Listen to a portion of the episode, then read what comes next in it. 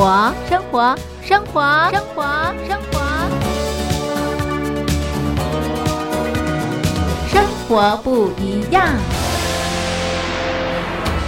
收音机旁的听众朋友，您好，欢迎收听《生活不一样》，我是嘉玲。好的，收音机旁的好朋友，嘉玲东山林今年度推出的第一个活动已经登场喽。这个活动的名称是“我在疫情下的生活”。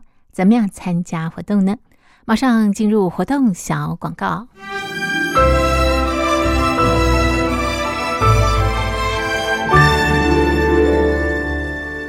我在疫情下的生活。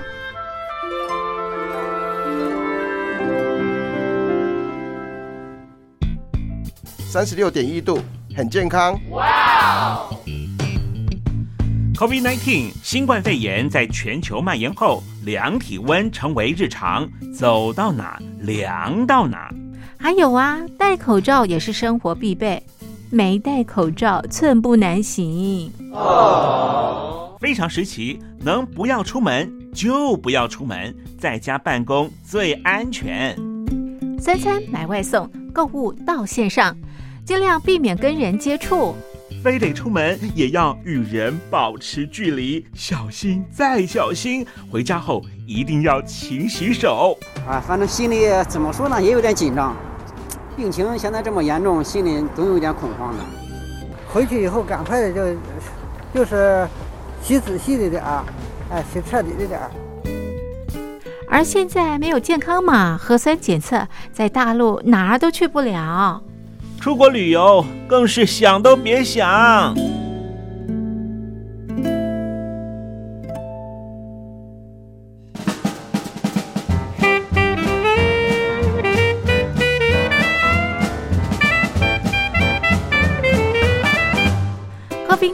新冠肺炎发展至今，你我的社交方式、饮食习惯、娱乐形态、工作模式都产生变化。你的生活因为 COVID-19 新冠肺炎又有什么样的改变呢？马上写下来参加征文活动。我在疫情下的生活，就有机会得到短波收音机哦。活动从三月一日进行到五月三十一日。来信请寄台北邮政一七零零号信箱。台北邮政幺七零零号信箱，嘉陵东山零收。电子邮件请寄 lily 三二九 at ms 四五点 hi.net 点 net，l i l i 三二九 at ms 四五点 hi.net 点 net。我们期待您的来信。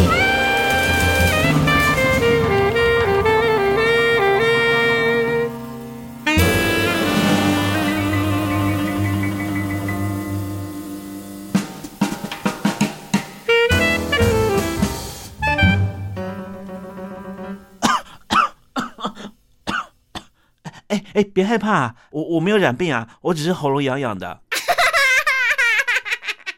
我在疫情下的生活，好，现在咳嗽呢，都很担心别人啊误会误会我们啊染疫了，对不对？好，所以呃，其实这也是生活的这个改变。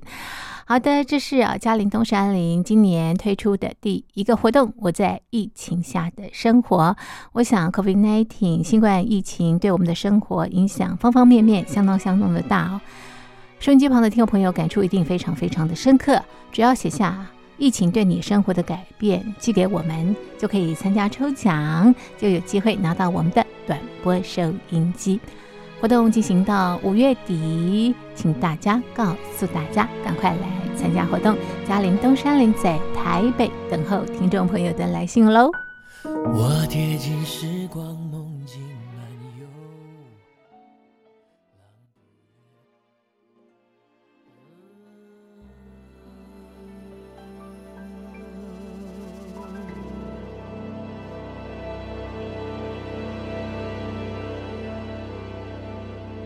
这是林俊杰演唱的《水仙》，收音机旁的听众朋友，您好，您现在收听的节目是《生活不一样》，我是嘉玲。好的，今天是中华民国一百一十年，西元二零二一年五月十四号，星期五。今天在《生活不一样》节目当中，我们进行的单元是两岸新闻研究室。那么今天在节目当中呢，我们要关心的是由美国主导的气候峰会，这是一场视讯会议，那么有四十多国参加。到底啊，这个呃大国对于呃未来的这个呃减碳啊，做了什么样的承？诺，那么这样的一个会议又透露出什么样的讯息？我们马上进入单元，一块来讨论。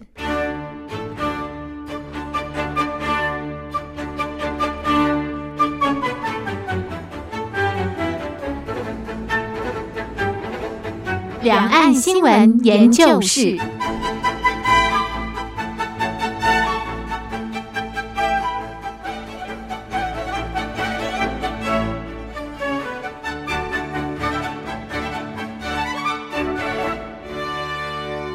现在进行的单元是两岸新闻研究室。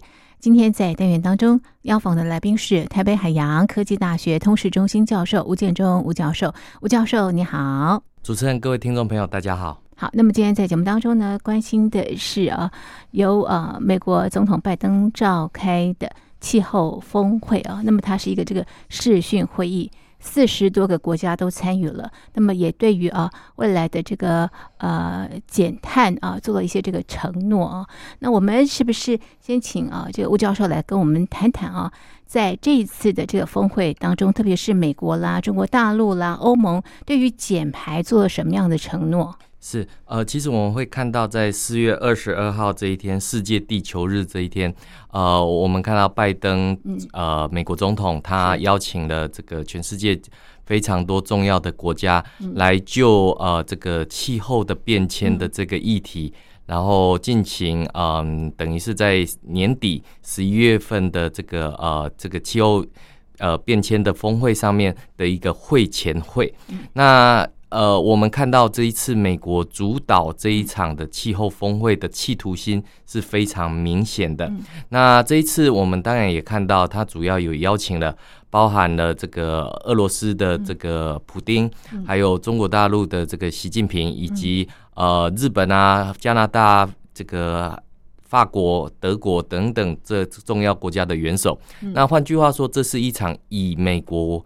呃，为主导的这样的一个气候峰会，那在会前的时候，其实大家都在观察一件事情。其实我们看到，在四月二十二号的这个峰会前，其实美国有这个美日印澳四方会谈，没错，这个美日呃二加二峰会，美韩二加二峰会，然后以及美中在这个阿拉斯加的这个对话。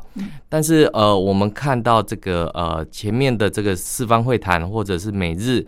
美韩的这个对话，其实呃，大家都有一个共同的一个呃，就是话题，就是如何面对中共的这样的一个议题。当然，我们知道，在这个美中在阿拉斯加的峰会，基本上是采。是一种不欢而散的一个对话，那所以呃，在这样的一个呃背景前提之下，那四月二十二号的气候峰会，其实就让外界在观察，就是说美中之间这种对抗会不会更加的这种嗯这个激烈？那我们当然看到这个最终这个这个中国大陆呃以及俄罗斯的这个领导。都呃参加了这一场视讯峰会，换句话说，就美中美俄之间斗而不破的情况并没有呃加剧。但是我们也可以从这样的一个呃峰会的准备上面来讲的话，其实可以看得出来，就是说拜登呃不太像过去的这个美国领导人。什么意思？其实呃我们看到在。过呃，他的上一任川普总统任内，其实呃，他退出了这个巴黎气候协定。那我们看到这一次，这个拜登等于是呃，传递出一个非常正面以及积极的讯号，就是美国要回来了。然后呃，美国也已经回来。最重要的是，美国提出方案回来了。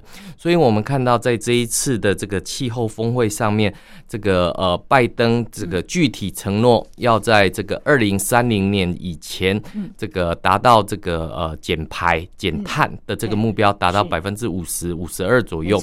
这个相较于之前的奥巴马政府。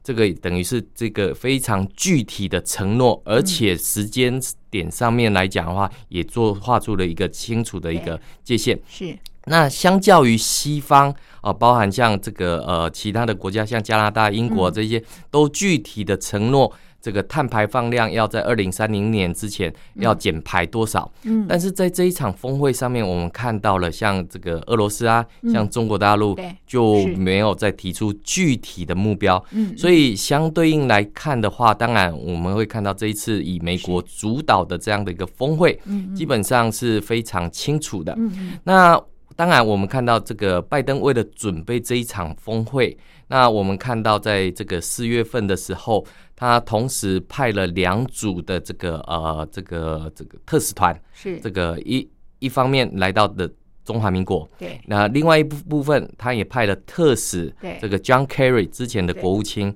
到这个呃中国大陆是，然后是气候变迁特特使使，，对对对啊，这个外界形容为气候撒谎，也就是说，在气候变迁的这个议题，他说的算。那换句话说，我们看到这个拜登在这个外交手腕上面来讲，不同于中国大陆的这种战狼外交，他派出的是一个非常老练，而且这个跟中国大陆具有友谊的。呃，这个 John Kerry 是。到这个中国大陆去，是。当然，对中国来讲，这个他知道来者不善，因为这个在这个美中阿拉斯加峰会之后，呃，这个我们看到杨洁篪或王毅，这个对全世界说，中国可以平视世界美国没有资格可以对任何国家这个说三道四是、颐指气使。对。那所以这个气气氛相当不融洽的情况之下，嗯这个 John Kerry 到这个呃中国大陆到底能够带回嗯。什么样的一个讯息？嗯那外界也非常关注没这样的一个呃，在四月二十二号去这以美国主导的这个气候峰会上面之前的这一场会前会也很精彩，也很精彩。是是那精彩的地方在什么地方呢？嗯其实我们可以看到两点。嗯第一点当然就是这个 John Kerry 见了哪些人啊、这是第一个部分。那第二个部分，中国大陆的反应是什么？是是那我们先讲，就是说，呃，在这个根据这个大陆媒体的报道，就是 John Kerry 到这个呃到上海上海去呃这个这个见了这个谢振华，是然后见了这个韩正。是那我们看到，其实大家看到的是最后的过程，嗯因为我们知道，就是说，在这个 John Kerry 到这个上海去之后，是其实中国大陆开始做它的布局嗯，布什么局？第一个，我们看到这个，当然新新闻出来的时候是在同一个时间点里面，就是因为这个呃，John Kerry 去的时间点是是。十四到十六号这一段期间，那呃，中国大陆同时哈，这个习近平跟法国的马克宏对跟德国的这个总理理这个梅克尔。然后举行了视讯。的气象峰会。是。第一个，这个讯号就告诉美国，气候峰会不是美国说的算，是这个议题的部分，嗯。中国也可以主导的，下马威哦有下马威的这个。那嗯第二个部分，外界在看的是是，那韩正呃，这个呃，这这个跟 Kerry 到底能不能碰面？是。以什么形式来碰面？这个大概是外界比较好奇的一个嗯地方，因为大家知道这个 John Kerry 去，嗯。大概会跟这个过去一直在这个呃气候变迁议题嗯上面略有琢磨的这个谢振华这个碰面，但是中国大陆的待客之道嗯。会是什么？嗯因为我们看到在这个呃杨毅跟这个王毅跟杨洁篪到嗯。这个阿拉斯加去的时候，对。中国大陆的民情普遍是说美国的待客之道不佳，是。这个居然让他们外长这个吃泡面等等。那我们看到这个呃，这个那凯瑞到了中国大陆去的时候是，当然入住的是东郊宾馆。是。那当然，我们也看到，就是说，其实呃，就是说，这两个有两个部分。第一个、John Kerry 嗯到底有没有跟韩正碰面？嗯最后碰面的形式是以视讯通话的方式没错来进行了这一场的峰会。嗯那这一场的这个视讯对话，好，John Kerry 跟韩正，韩正也是属于中国大陆的准领导人等级的这样的一个位阶嗯，呃，等于是常委的等级。那我们看到习近平同时也跟嗯。这个呃这个法国法国跟跟德国，然后是来做这样的一视讯个视讯。嗯。那到底谁的时间在前面，或谁的时间在后面？我们可以很明显看到，中共官媒的报道，嗯。呃，在这个呃这个韩正跟 Carrie Kerry 嗯碰面之前，新华社就已经做出快报，是。就是呃这个习近平习近平跟马克宏跟梅克尔是。视讯嗯嗯。峰会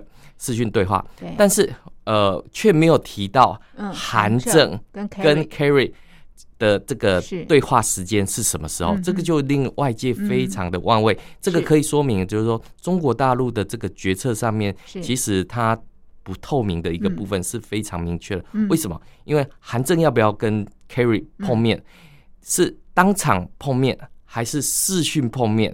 还是电话碰面，这几个其实都是不一样的一个，这可以说明中国大陆在操作这种外交的一个部分，它的手法嗯，这个嗯。其其实很明显的就是在给中国大陆境内的民众来看可是的。Carrie 都到中国大陆还试训呢啊，那那当然，这个我们就可以看得到，就是说，其实呃，中国大陆有一些他们的外交上面的准备，对。以及这个是。对话的这个，其实都嗯。它都是有许多的版本哈，许许多版本，比如说，那这一次 Carry 来到底是来者是客，是。还者是来者不善哦，这个其实对现在中国大陆的外交团队来讲的话，他已经很难去判断为什么，因为其实我们看到，呃，在拜登总统上台之后，其实嗯他就提出来合作、对抗嗯，还有这个竞争。呃竞争嗯。这三个面向。对，那对中国大陆来讲，合作、对抗、竞争这三者到底呃，在气候峰会上面来讲，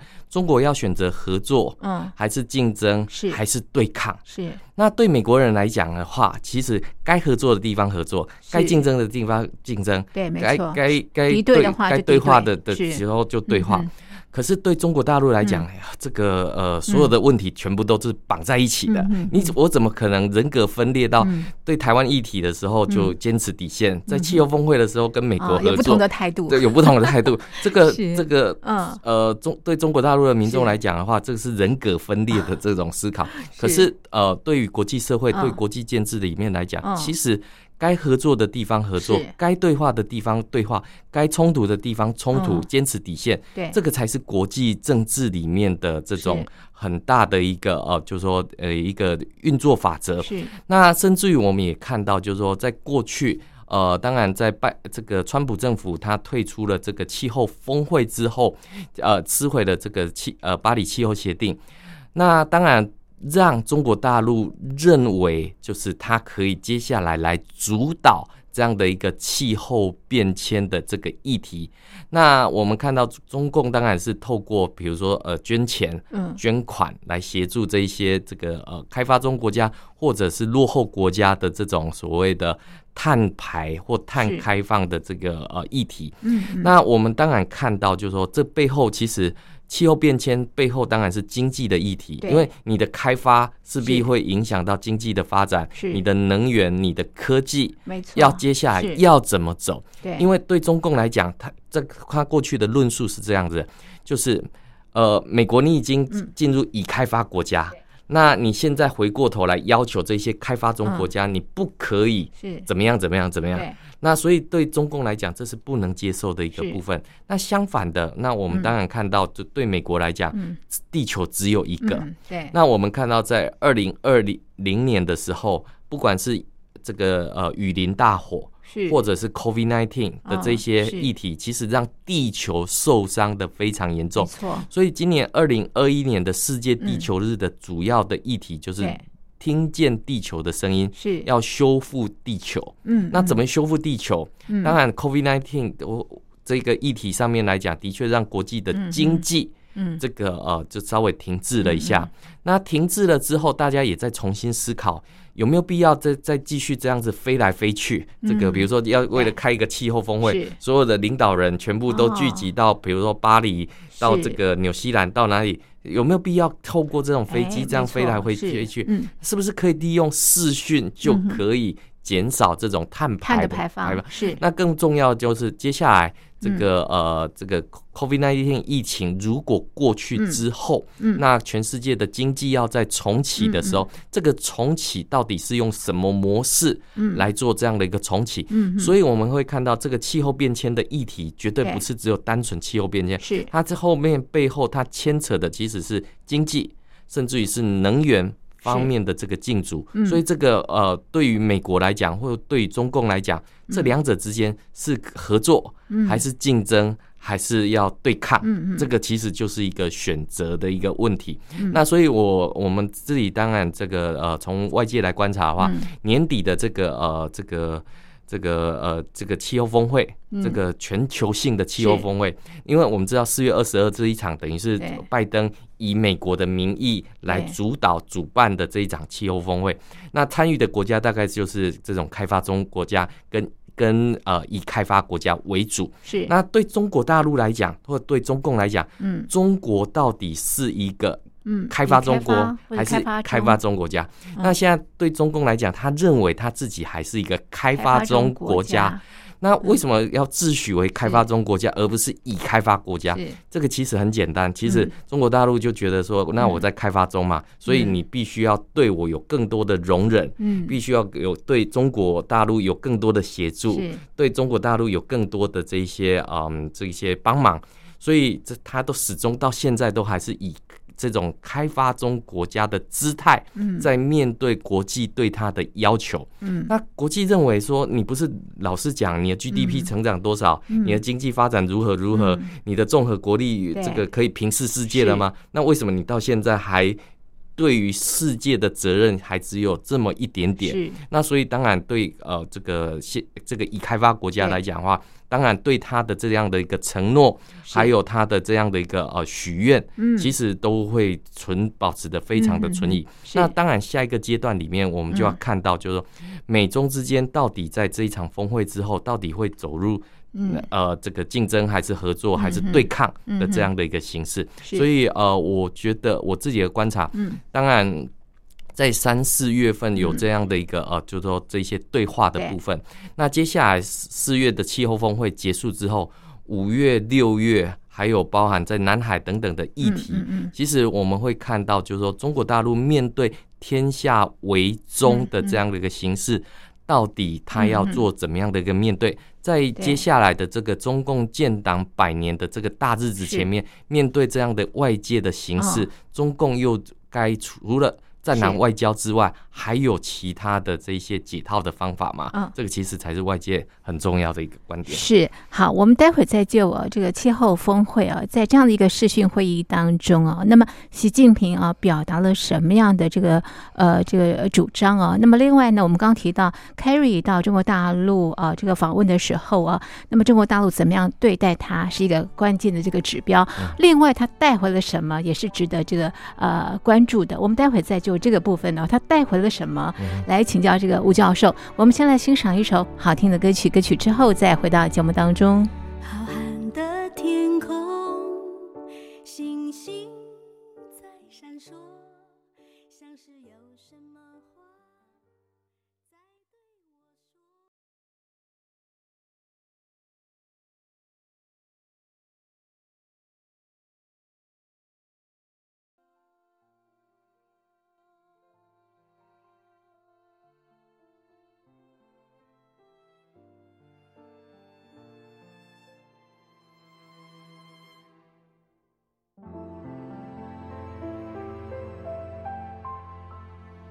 收音机旁的听众朋友，您好，欢迎收听《生活不一样》，我是嘉玲。我们进行的是两岸新闻研究室单元。今天要在单元当中呢，我们邀请的来宾是台北海洋科技大学通识中心教授吴建中吴教授。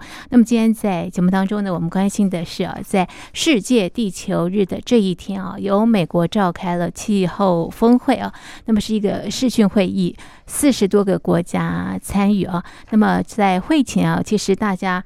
非常的关注啊，到底中国大陆的习近平啊会不会参与啊？不过之前我们刚刚也提到，美国的气候变迁特使哦 Carry 到了这个中国大陆访问。那刚刚吴教授你也提到，就是说呢，中国大陆以什么样的形式来接待他，是非常呃值得关注的一个这个重点啊。那我们刚刚也提到，就是说呢，他已经到了中国大陆，结果呢，跟这个韩正呢，还是用这个视讯的这个会议。那么在先前啊，见报的是习近平跟法国的呃这个总总统统马马克宏，克宏还有德国的总理梅梅克这个视讯，也是谈这个气候的问题啊。所以似乎有点这个下马威。呃呃，很多的报章，特别是在中国大陆的这个媒体当中，也看到，就是说呢，这个中国大陆啊给了这个呃 Carry 啊闭门羹，所以其实。在整个的一个形势上，中国大陆有展现他的意图，好像略胜一筹哈。那刚刚也提到，就是说，Carry 在这样的一个会议当中带回了什么？我想应该也没有带回什么吧。是，呃，我我想这个第一个部分就是说，呃，我想这一场的峰会上面是来讲，呃，最终没有不欢而散。嗯嗯这个这个，我觉得这个大概是对于国际政治来讲是、啊是一个比较重要的讯号。是，但是呃，我我们常讲啊，就是说这些大国所做出来的承诺，嗯哦，包括了我们刚刚提到，其实像美国，它也有提到，就是要这个二零三零年减排百分之五十，这是一个非常宏大的目标。是是，但是这个减排到底要怎么做？对，所以我们看到，比如说有一些环保团体啊，或者是呃这一些呃公民团体，对。哦，就是国际性的国际团体，是。基本上对于这样的一个呃气候变迁之后要减排的承诺，当然是欢迎嗯跟乐观。对，但是相反的，也保持着一种呃质疑的精神，因为嗯。到底要怎么做，嗯，到底要这个怎么去计算这样的减排的一个部分？呃，我们看到就是说，呃，在这一场的这个气候峰会上面，呃，我们看到这美国有这样的一个承诺。那我们看到 John Kerry 到这个大陆。呃大陆的时候，呃，他跟韩正这个视讯对话的时候，韩正是这样子说的：嗯。这个习近平宣布要在二零三零年碳达峰，嗯。要在二零六零年碳中和。嗯嗯。的目标，强调中共对于气候变迁态度是坚决的，嗯。行动是有力的。嗯。那韩正也说，中美作为世界最大的发展中国家嗯跟发达国家，在应对气候变迁有许多利益。嗯。中共重视跟美国展开气候变迁合作对话，嗯。也欢迎美国重返巴黎协定，嗯，盼望美国能够承担责任，做出贡献。是。那我们看到在这样的一个部分里面，其实对韩正最重要的一句话就是要遵循共同。但有区别的责任归属，简单讲，你是大国，所以你要负担起更多的是这样的一个责任。啊但对美国来讲，这个现在碳排放量最大，其实就是你中国大陆。是。那中国大陆在过去的一带一路的这样的一个投资建设过程当中，更多的都是那种燃煤的、嗯。燃电的这一些设施，这个其实才是影响国际气候发达的这样的一个呃关键关键。是那所以呃，美国当然也把问题给点了出来。那我们呃，当然看到就是说，呃，从两个角度来讲，第一个部分就是说，呃，韩正把这个中国大陆的立场给点了出来。那这个话当然是讲给中国大陆的老百姓听的啊。这个中国大陆作为这个负责任的大国，所以什么的大内宣所以的这个内宣的效果是很够的。当然，其次他要讲啊，这个美国派的特使来跟中国大陆谈这个美国要怎么做所以这个怕了中国。哦哦。对我们看到在中国大陆的这个微博上面，其实有很多这样的呃啊大内宣的声音就出来。当然，我们也看到，就是说，呃，这这样的一个大内宣里面，对拜登政府来讲，其实我觉得这个拜登是一个，嗯，是一个比较老练的这种绅士风格。是，他拉拢盟友来这个嗯巩固防中的阵线，对，最好的当然就是不战而屈人之兵。嗯中国大陆最后又回到美国所设定的这样的一个议题框架里面，嗯长期来讲，美国是要发展夯实它的综合国力。当然，在如果最后该竞争的时候，美国可以这个呃脱颖而出或者胜出这样的一个部分。嗯，但是对中国大陆来讲，它的这个“一带一路”嗯要走出去嗯的这样的一个脉络，其实呃是很清楚的。嗯但是呃，我们也看到，就是说，呃，在这一场气候峰会上面来讲，其实外界更在意的是你要达到这样的一个减排，嗯或者是呃用中国大陆话来讲叫碳中和，对，这个碳中和怎么做？这个其实才是关键。没错。比如说，我砍了一片森林之后，我种了几棵小树，嗯，这样子能够 去做这样的一个呃嗯是这个综合嘛，减碳排排放，当然不可能。嗯嗯但这个计算怎么计算，由谁来计算，嗯。这个才是年底的这个嗯。气候变迁峰会上面来讲，我觉得会是一个最大最重要而且。因为对呃这些呃开未开发或者是开发中国家，嗯他是不是愿意把自己的这样的一个碳这个排放的这个配额嗯卖给这些发达的大国或者开发中国家，来作为它的这样的一个保护环境嗯。的这样的一个可能。是。那这个当然我们会看到，这个就是国际政治角力的背后。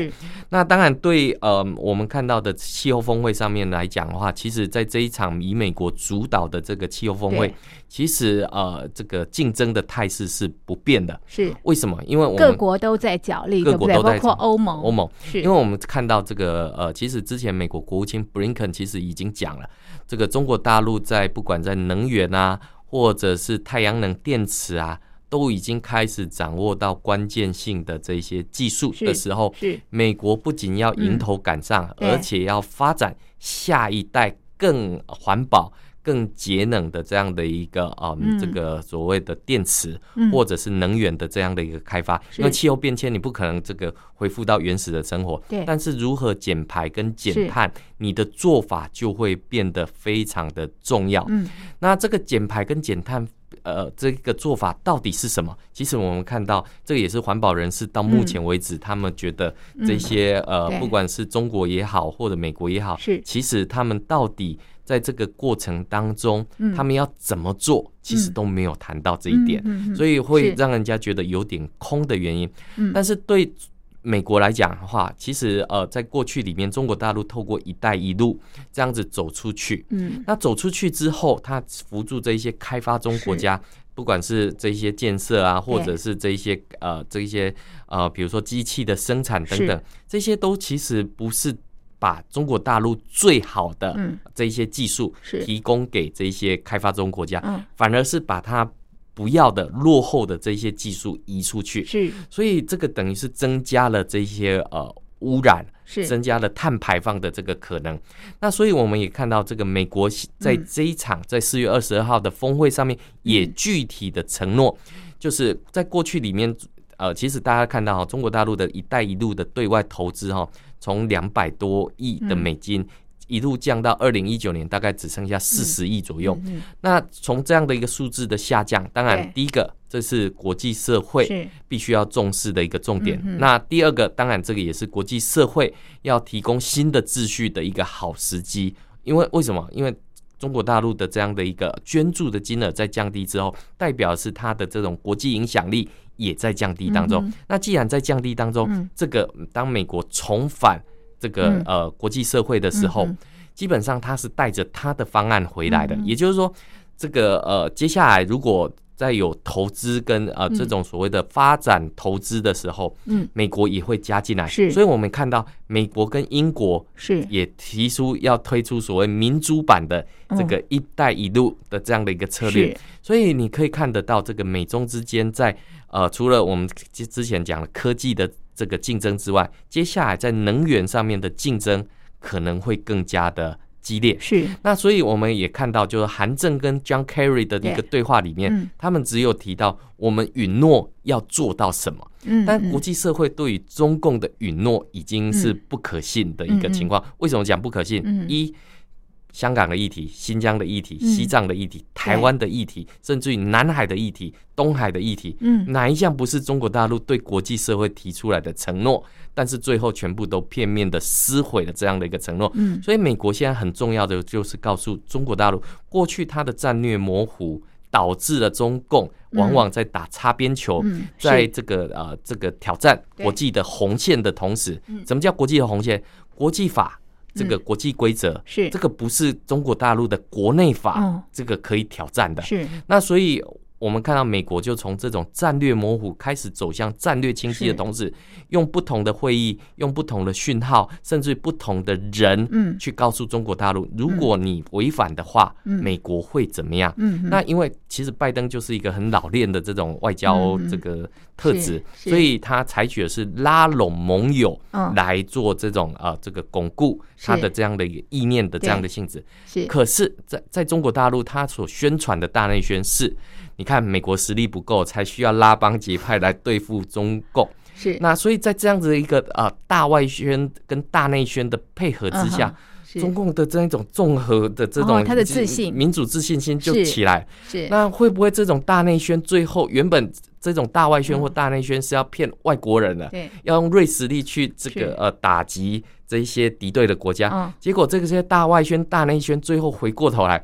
骗了中国大陆自己的老百姓，是。所以你才会看到，就是说，当中国大陆在这种民主自信心爆棚的同时，美国或国际社会用什么样的事嗯实嗯来戳破中国大陆的这种战狼外交？其实这种呃，就是说情况是非常呃，就是说确定。但是是。我们也知道，就是说美中之间的对抗，其实美国要的是理智，对。中国大陆要的面子。所以我们看到这个这个呃，K 这个拜登派出了将是。Kerry 到这个中国大陆去，对。但是另外一方面，他也派了他们最好的这个友人，是。这个来到台湾。对。所以我们看到这个拜登在外交上面来讲的话，他不同于过去嗯。川普的这种做法，是。其实呃也让呃中国大陆有面子，但是又不会没有拿到里子的一个部分。是，所以你会看到，就是说，呃，在这个这个韩正嗯。跟这个 John Kerry 的见面，为什么会有这几种选择？不见、见、见的时候怎么见？视讯、当面还是怎么样的一个方式？所以我们会看到中国大陆也在这个这个摸索跟探究这个美国到底要出什么招。跟要怎么去做面对，所以我觉得接下来的这种所谓的呃战略跟战术上面的部分，其实我觉得就是说，在战略上面扩张，在战术上面紧缩，嗯，这个嗯其实就是一个非常重要的讯号。比如说，我们看到在这个呃回应这个嗯美日峰会上面的时候，这个呃对于这个日本要排福岛的废水的时候，嗯它是嗯非常的这个强硬。嗯但是我们看到这个对于这个嗯。这个美国的气候峰会上面又相对的克制，嗯哦，所以你可以看得到，这他在战术上面紧缩的一个部分嗯，其实是非常明确的。所以他也在开始拉帮结派，嗯。所以他去找了德国的总统美嗯。这个马克宏对跟梅克尔来做这个对话，是。这也是告诉中国大陆的老百姓。我的这些议题不是嗯美国说的算，是这个中国大陆对于气候变迁的议题上面是有它的影响力。是那吴教授，你怎么看习近平在这一次的美国主导的气候峰会上的这个发表的言论？是，其实我们会看到这个习，当然呃没有再做出更大的承诺，但是呃我们会看到就是说呃对于这个国际上面围堵的这样的一个形式上面来讲的话，它还是勉为其难的出现在这一场的这个是。气候峰会上面。那当然我们会看到，就是说在这个气候峰会上面，这个以美国主导的这样的一个呃场域上面，基本上他因为他知道这不是他的主场，是。所以他去提比较多的承诺，或者是比较多的这样的愿景，嗯其实呃是没有用的。所以它的主场是摆在年底，在十哦一月份的这个是峰会上面。是所以我们会看到，就是说，呃，当这些先进国家都有争争相的提出大国的愿景跟目标的时候，你看到习近平其实他就没有太多的具体承诺的一个部分。那当然，对中国大陆的老百姓来讲的话，习近平跟国际的这些领袖平起平坐，嗯嗯。这个才是呃中国大陆的宣传部门想要传递给大陆的老百姓行塑的。的这样的一个目标。所以这样的一个行塑的背后，是。其实呃，就是可以看得出来，就是说，在今年呃的这种所谓的呃建党百年的日子之前，中国大陆也不希望再有任何的差错。是，所以呃，除了内宣跟外宣之外，最重要的是跟这些国家的领导人里面，因为我们知道哈，其实中共是非常重视党史的一个概念。那过去里面包含像这个川普或者是拜登，他们都是采取的是想要闪电战的方式来这个击溃嗯嗯。中共。但是呃，这个如果从毛泽东的智慧里面，他是希望能够论持久战，把这些敌人诱敌深入，嗯。因为现在目前情势对他不利，嗯所以把敌人引诱到这嗯。个他的战场里面来，嗯。然后再用时间来换取空间，这个敌进我退，嗯。然后敌。敌退我跑嗯的的嗯这种这等等的形式，所以你会看到，就是说在战略上面跟战术上面，是。目前的中共是有一些调整的一个部分，所以呃，习在这一场的气候峰会上面没有过多的承诺，嗯。那他也当然提到他会这个做到过去，好、这等于说在联合国下面的这个气候变迁峰会上面，他所做的承诺他会做到，嗯这个其实就是他的一个底线的一个部分。是好，所以经过这样的一个这个气候峰会啊，这个美中的关系其实没有改变没，有改变。是好，这是呃，今天在节目当中呢，我们就呃这个美国召开的气候峰会的这个视讯会议进行的剖析，我们的讨论就进行到这里，非常谢谢听众朋友您的收听，也谢谢吴教授您的分析，谢谢您。谢谢。轻轻地偷走了所有目光。